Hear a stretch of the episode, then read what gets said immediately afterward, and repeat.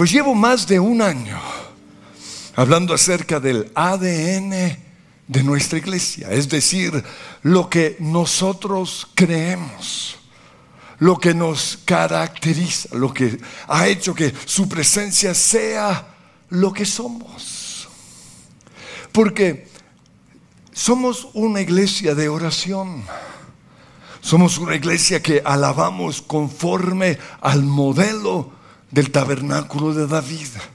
Somos una iglesia carismática o pentecostal que creemos en hablar en lenguas, en profetizar, en echar fuera demonios, en sanar a los enfermos y en la sanidad de las heridas emocionales. También somos una iglesia que creemos en las leyes espirituales que Dios estableció. Si damos, recibimos. Si no perdonamos, no seremos perdonados. Si queremos tener autoridad, tenemos que estar bajo autoridad.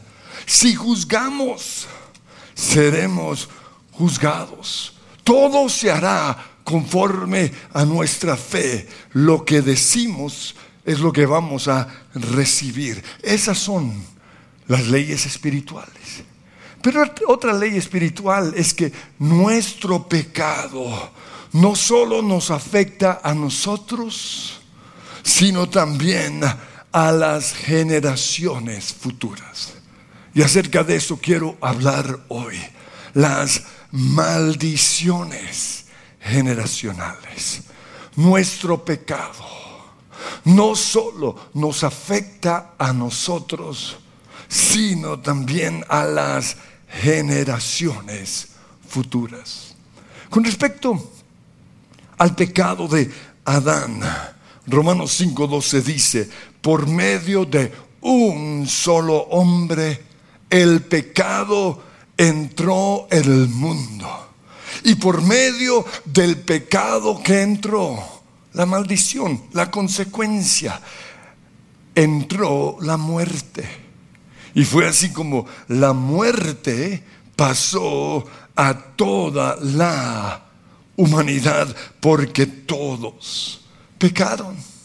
Entonces, así como el pecado de Adán afectó toda la humanidad, nuestro pecado no solo nos afecta a nosotros, sino también a nuestros hijos y a los hijos de nuestros hijos.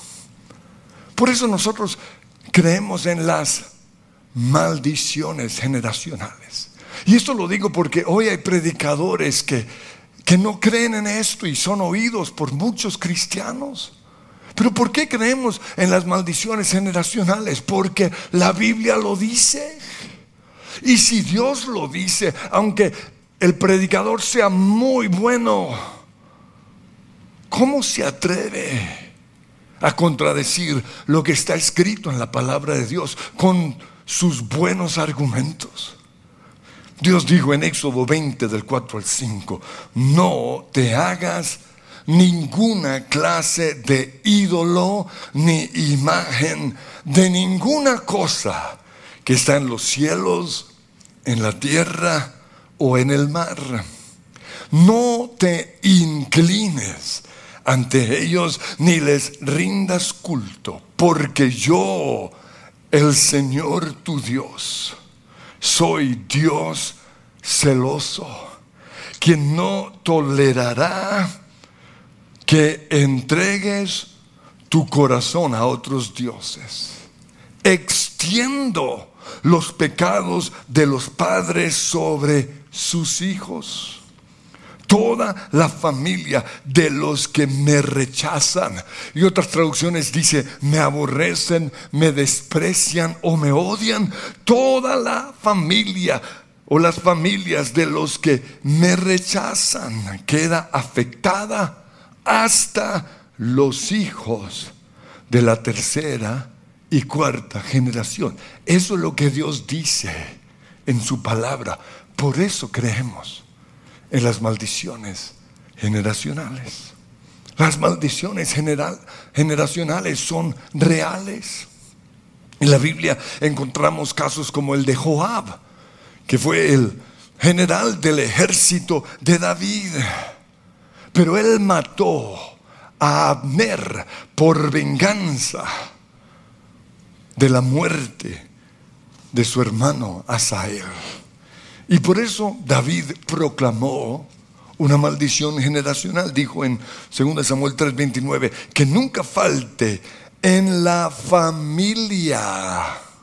No solo en Joab, no, en la familia de Joab alguien que sufra hemorragia o de lepra o que sea cojo o que muera violentamente o que pase hambre. Él simplemente está reforzando lo que Dios ya había dicho en su palabra. Que cuando hay un pecado como el asesinato de una persona inocente, hay consecuencias que nos afectan a nosotros y a las generaciones siguientes. Otro caso en la Biblia es el pecado de Abimelech. Recuerdan que él deseó y quiso casarse con una mujer casada. Y su pecado no solo lo afectó a él, sino también a su familia. Dice Génesis 20, 18, a causa de lo ocurrido con Sara, la esposa de Abraham, el Señor había hecho que todas las mujeres en la casa de Abimelech quedaran estériles. Otro caso lo vemos cuando Jesús iba a sanar a un ciego de nacimiento. Cuando él y los discípulos lo vieron, los discípulos le preguntaron Juan 9:2, Rabí, para que este hombre haya nacido ciego, ¿quién pecó? ¿Él o sus padres? Ellos conocían el principio de la maldición generacional. Pero Jesús les dijo, en este caso en particular, Él no está pagando las consecuencias de, ni de su pecado ni el de sus papás. En este caso en particular, esta enfermedad es para la gloria de Dios. ¿Por qué? Porque el Señor lo iba a sanar. Y una enfermedad solo glorifica a Dios cuando la persona es sanada. España no pudo convertirse en una potencia mundial. ¿Saben por qué? Y tenía todo lo necesario. Pero en 1492 expulsaron, o la nación de España expulsó a los judíos de su territorio. Algo similar pasó con el imperio británico. Dominó el mundo durante años. Ha sido el imperio con mayor territorio en toda la existencia de la humanidad. Pero hoy nadie sabe o muy pocos conocen a Inglaterra. ¿Por qué? Porque después del holocausto impidieron el ingreso de los judíos a Palestina o, fueron como un obstáculo para que no entraran. Y la Biblia dice con respecto a Israel, Génesis 12, 13, Dios le habla a Israel y le dice, bendeciré a los que te bendigan y maldeciré a los que te maldigan trae consecuencias. Por eso yo siempre bendigo a Israel. Yo siempre estaré y nosotros como cristianos siempre estaremos al lado y a favor de Israel. Y las naciones como Costa Rica que han bendecido a Israel son naciones bendecidas de generación en generación. ¿Se han preguntado ustedes por qué? Estados Unidos es una nación tan próspera. En cambio, las naciones de Latinoamérica, desde el borde de los Estados Unidos, siempre hemos luchado con la pobreza. Pues la raíz de esa maldición es la idolatría que heredamos de los españoles.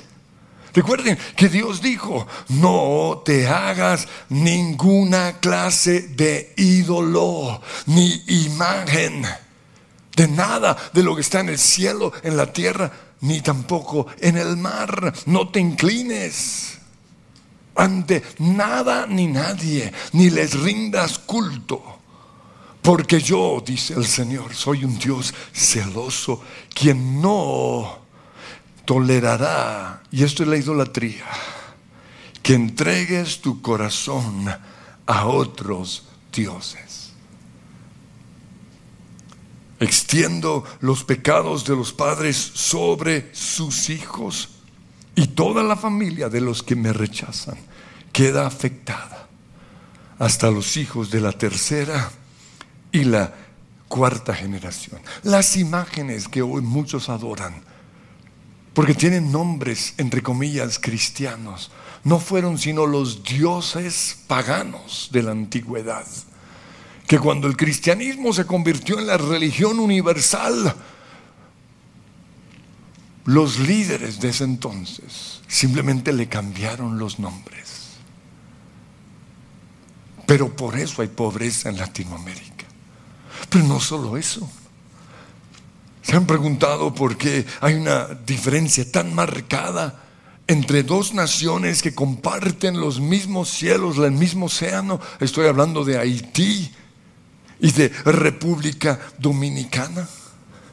Pues la razón de la pobreza, la ruina de Haití es el vudú, el ocultismo y la magia negra. Trae consecuencias. Pero así como hay maldiciones generacionales, también hay bendiciones generacionales. Cuando Dios habló acerca de las maldiciones y dijo que esas maldiciones pasarán de una generación a la siguiente. Él luego añadió lo siguiente, Éxodo 26, pero derramo amor inagotable por mil generaciones sobre los que me aman y obedecen mis mandatos.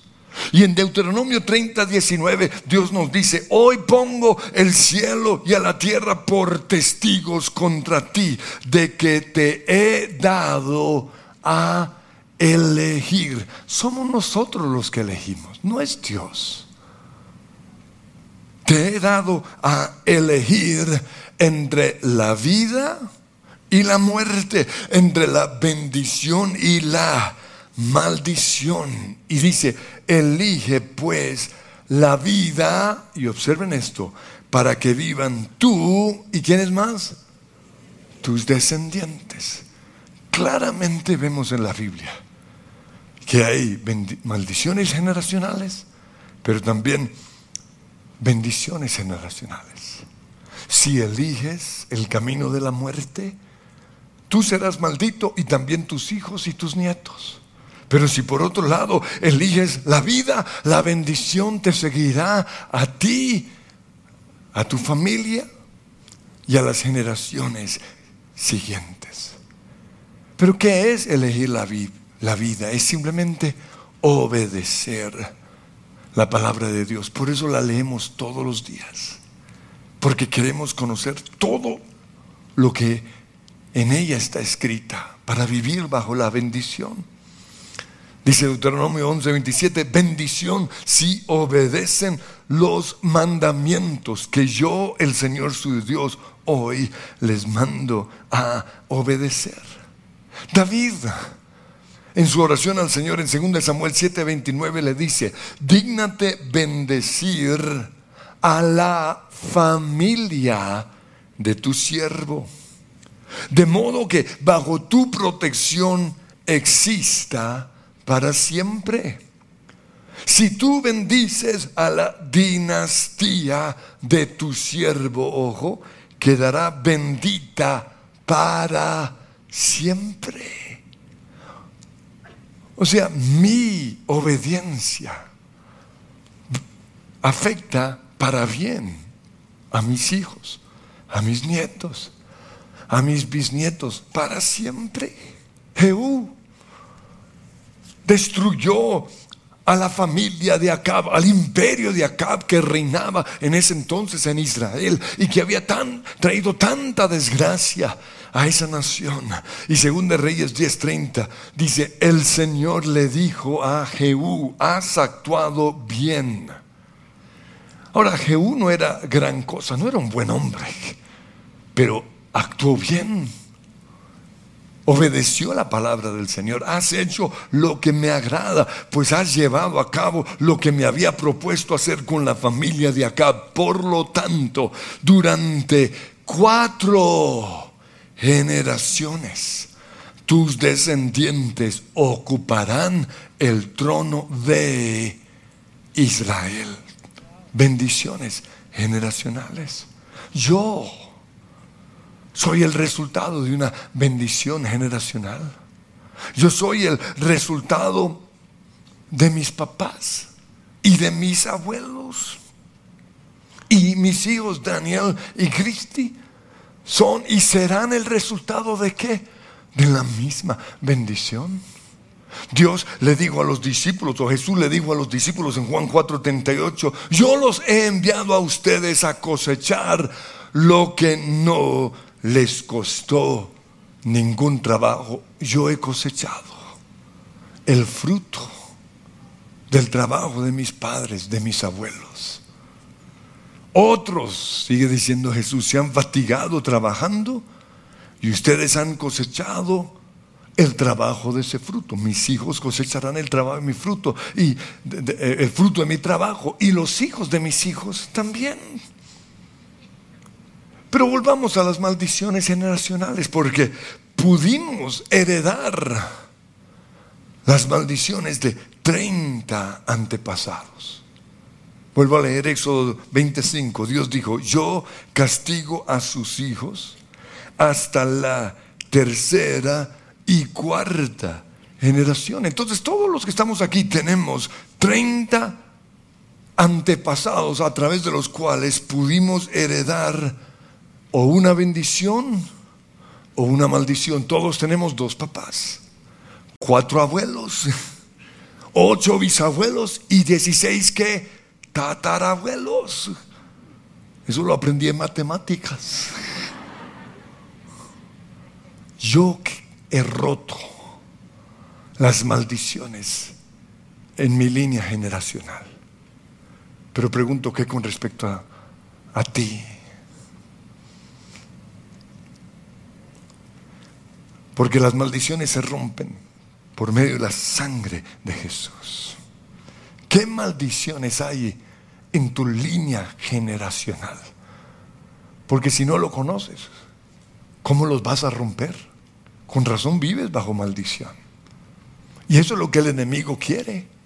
No, no te metas a estudiar las maldiciones generacionales, no. No oigas al enemigo. Conocerás la verdad, dijo Jesús y la verdad te dará libertad. Entonces, vamos a romper las maldiciones generacionales. Gálatas 3:13 dice, Cristo nos rescató de la maldición de la ley al hacerse maldición por nosotros, pues está escrito, maldito todo el que es colgado en un madero. Así sucedió para que por medio de Cristo Jesús la bendición prometida a Abraham, serás bendito en todas las cosas, conquistarás la tierra, te pondré como cabeza y no como cola. Toda la bendición que Dios le, le dio a Abraham llegara a las naciones. Y Juan 8:36 dice, si Jesús, si el Hijo los libera, serán ustedes verdaderamente libres. Pero de nada sirve tener la medicina o el remedio si no lo tomamos. Y ese es el problema con muchos. La Biblia dice que la Biblia es medicina para el cuerpo, pero muchos ni la leen. Por eso están enfermos. ¿De qué sirve tener la solución si yo no la aplico? Algunos creen que somos libres automáticamente el momento en el cual recibimos a Jesús como Señor y Salvador. Pero si es así, no funciona, porque no los veo libres. Así como los demonios tienen que ser echados fuera. Y así como los enfermos tienen que ser sanados, las maldiciones también tienen que ser quebradas, tienen que ser rotas. Sí, estamos viviendo bajo la gracia, pero eso no significa que las maldiciones se cancelan automáticamente. La gracia significa que Dios proveyó en la cruz la medicina para romper las maldiciones generacionales. Pero ¿qué tenemos que hacer nosotros? Tomarnos la medicina. Y lo primero es saber qué maldiciones hemos heredado de 30 antepasados. ¿Qué maldiciones he heredado de mis papás, de mis abuelos, de mis bisabuelos y de mis tatarabuelos? ¿Y cómo puedo saber esto? Pues lo primero, hablando con el Espíritu Santo. Porque el Espíritu Santo nos revela cosas que no sabemos. Pero lo segundo, podemos simplemente hacer preguntas en casa. Papá, mamá, ¿cuáles fueron los pecados que ustedes practicaron? ¿Cuáles fueron las maldiciones de mis papás o de mis abuelos y de mis bisabuelos. Miren lo que dice Job 8:8. Pregunta a las generaciones pasadas. Averigua lo que descubrieron sus padres. Eso es lo que yo hice. Yo vi que mi papá había una maldición. Y le preguntaba y él no me decía nada. Por eso fui, hablé con otro primo porque mi papá murió antes de tiempo. Y, en él había algo que lo impedía avanzar. Y le pregunté, ¿qué, ¿qué pasó con mi papá? Y le conté cosas que él no sabía. Dijo, wow. Y comenzó a hablarme de un tío abuelo. Y dijo, es posible que él también le haya hecho daño a tu papá. Conoceré la verdad y esa verdad me, me hizo libre. Pero también los síntomas nos pueden revelar una maldición. Malaquías, perdón, no Malaquías, Deuteronomio 28 menciona los, los siguientes síntomas. En primer lugar, problemas mentales o emocionales. ¿Qué problemas así hay en tu casa, en tu familia? Depresión es un problema mental. Está matando a mucha gente la ansiedad, la locura, la bipolaridad. Esa es una maldición generacional. La angustia, dice la Biblia, la desesperanza, los colapsos nerviosos. Pero otros síntomas son las enfermedades hereditarias. Cuando vamos al médico, lo primero, una de las primeras preguntas que nos hacen es qué enfermedades había en tus papás o en tus abuelos. Porque la medicina sabe que hay enfermedades que se heredan, como las enfermedades cardíacas, la hemofilia, la anemia, la miopía. Y yo la he roto muchas veces. Ah, no, pero ya no tengo miopía, soy libre. Ahora tengo esvejes. Daltonismo, diabetes cáncer. Ahora, no estoy diciendo que todas las enfermedades son una maldición. Hay enfermedades que vienen de, otro origen y por eso tenemos que pedirle al Espíritu Santo. Pero el siguiente síntoma de una maldición es la esterilidad. Si hay una esterilidad en mi familia, yo tengo que averiguar por qué. ¿Desde dónde viene? ¿Qué pecado lo pudo ocasionar? ¿Recuerdan el rey? Abimelech creo, que hubo esterilidad en su familia por desear la mujer de otro hombre. Eso mismo puede pasar en nuestra familia. Pero otros síntomas son las muertes prematuras, los suicidios. Mi papá murió con 69 años de edad, muy joven. Mi abuelito también murió con esa edad Es una maldición generacional que yo he roto en el nombre de Jesús y por el poder de la sangre de Cristo. Y cada uno tenemos que hacer lo mismo sobre nuestra vida, pero también sobre nuestros hijos. Pero otro síntoma de maldición es la desintegración de la familia, los divorcios, la infidelidad, pero también los gritos en casas, el, el enojo, los celos. Otro síntoma es la pobreza, insuficiencia financiera, fracaso en todo lo que emprendas, dice Deuteronomio desastres permanentes. No es casualidad. Puede ser una maldición heredada.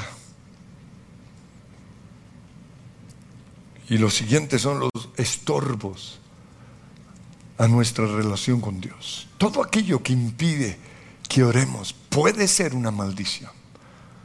O sea, es simple que cuando comenzamos a orar nos, nos comienza a doler la espalda o algo así, no es normal lo que impide que adoremos. Hay gente que no logra adorar.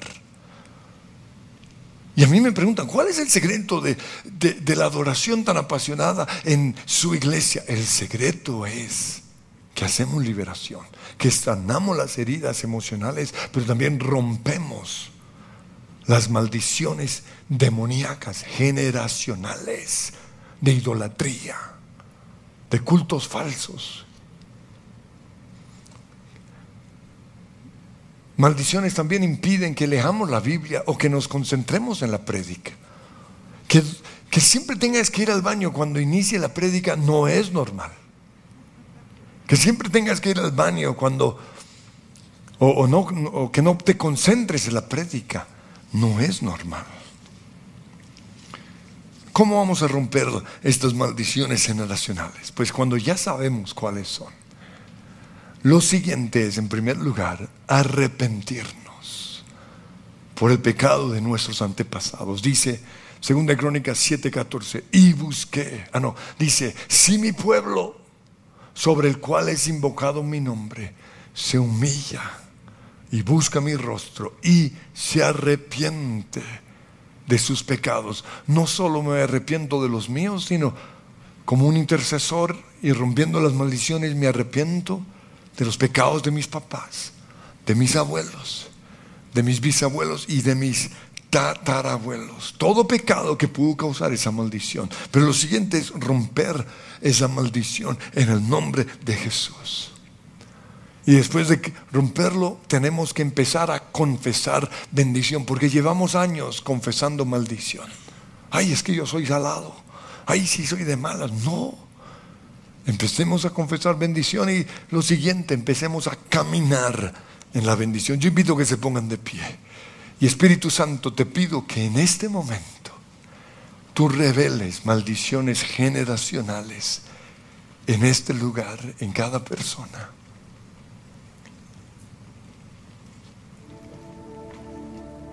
Y lo que ustedes saben, porque han hablado con sus padres, con sus abuelos, van a comenzar a enumerarlo.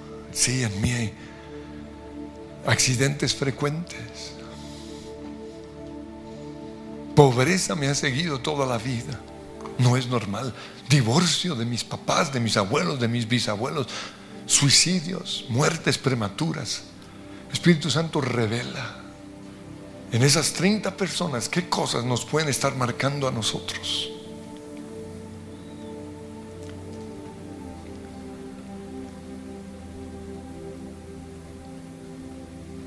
Y en este momento, Señor, miramos la cruz y te decimos gracias. Porque ya la medicina fue provista. Así como somos salvos por gracia, también somos libres por gracia. Porque maldito todo el que muere en una cruz. Jesús se hizo maldición. Y vas a ver a Jesús recibiendo esas maldiciones, ese castigo, esas consecuencias que estaban sobre tu vida, tu familia. Él no murió solo para salvarte, Él murió para bendecirte. Y vas a tomar la medicina. La medicina ya está ahí. Solo tienes que tomarla. Y la voy a tomar en primer lugar arrepintiéndome de los pecados de mis papás. Señor, hoy me arrepiento por el, el divorcio. Hoy me arrepiento porque vengo de una familia pagana, adoraban a supuestos santos, pero realmente estaban inclinándose ante ídolos, dioses paganos, porque hay un solo Dios y un solo mediador entre Dios y los hombres y su nombre es Jesús. Cualquier otro mediador es un Dios pagano, aunque tenga nombre cristiano, es un Dios pagano. Hoy confieso pecado de idolatría que hay en mi familia, que hay en mis abuelos, que hay en mis bisabuelos, que hay en mis tatarabuelos, que desde España trajeron a Colombia, a Latinoamérica para maldecirnos. Pero hoy, Señor, rompemos esa maldición. Y a ti, espíritu de pobreza, maldición de pobreza, te decimos, te vas de nuestras vidas en el nombre de Cristo Jesús. Hoy rompemos la maldición que hay sobre nuestras vidas por el adulterio, por la inmoralidad sexual, porque los españoles violaron a nuestras indígenas y esa maldición nos ha afectado. Pero en el nombre de Cristo Jesús, hoy tomamos la medicina y nos arrepentimos como colombianos por la maldición de nuestros conquistadores y por la maldición de nuestros gobernantes y por la maldición que han traído sobre nosotros nuestros líderes espirituales. Perdónanos, Señor, porque vivimos en una nación adúltera, en donde se glorifica el adulterio, la inmoralidad sexual, la violencia.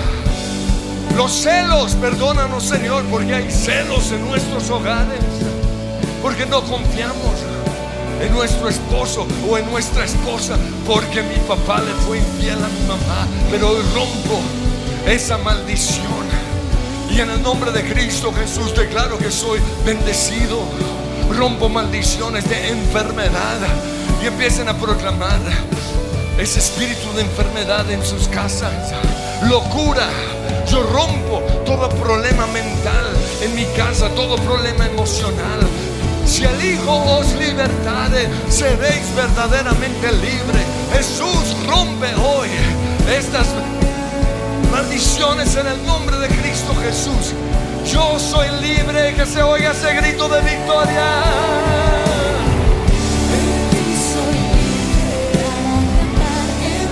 we're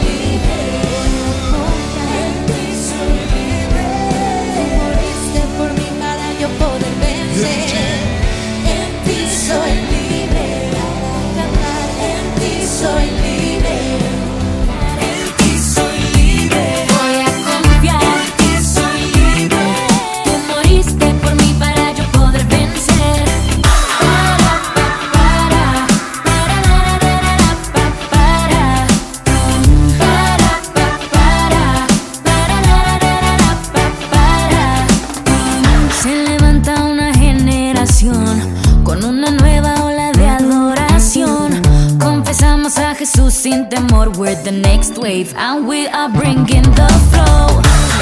Si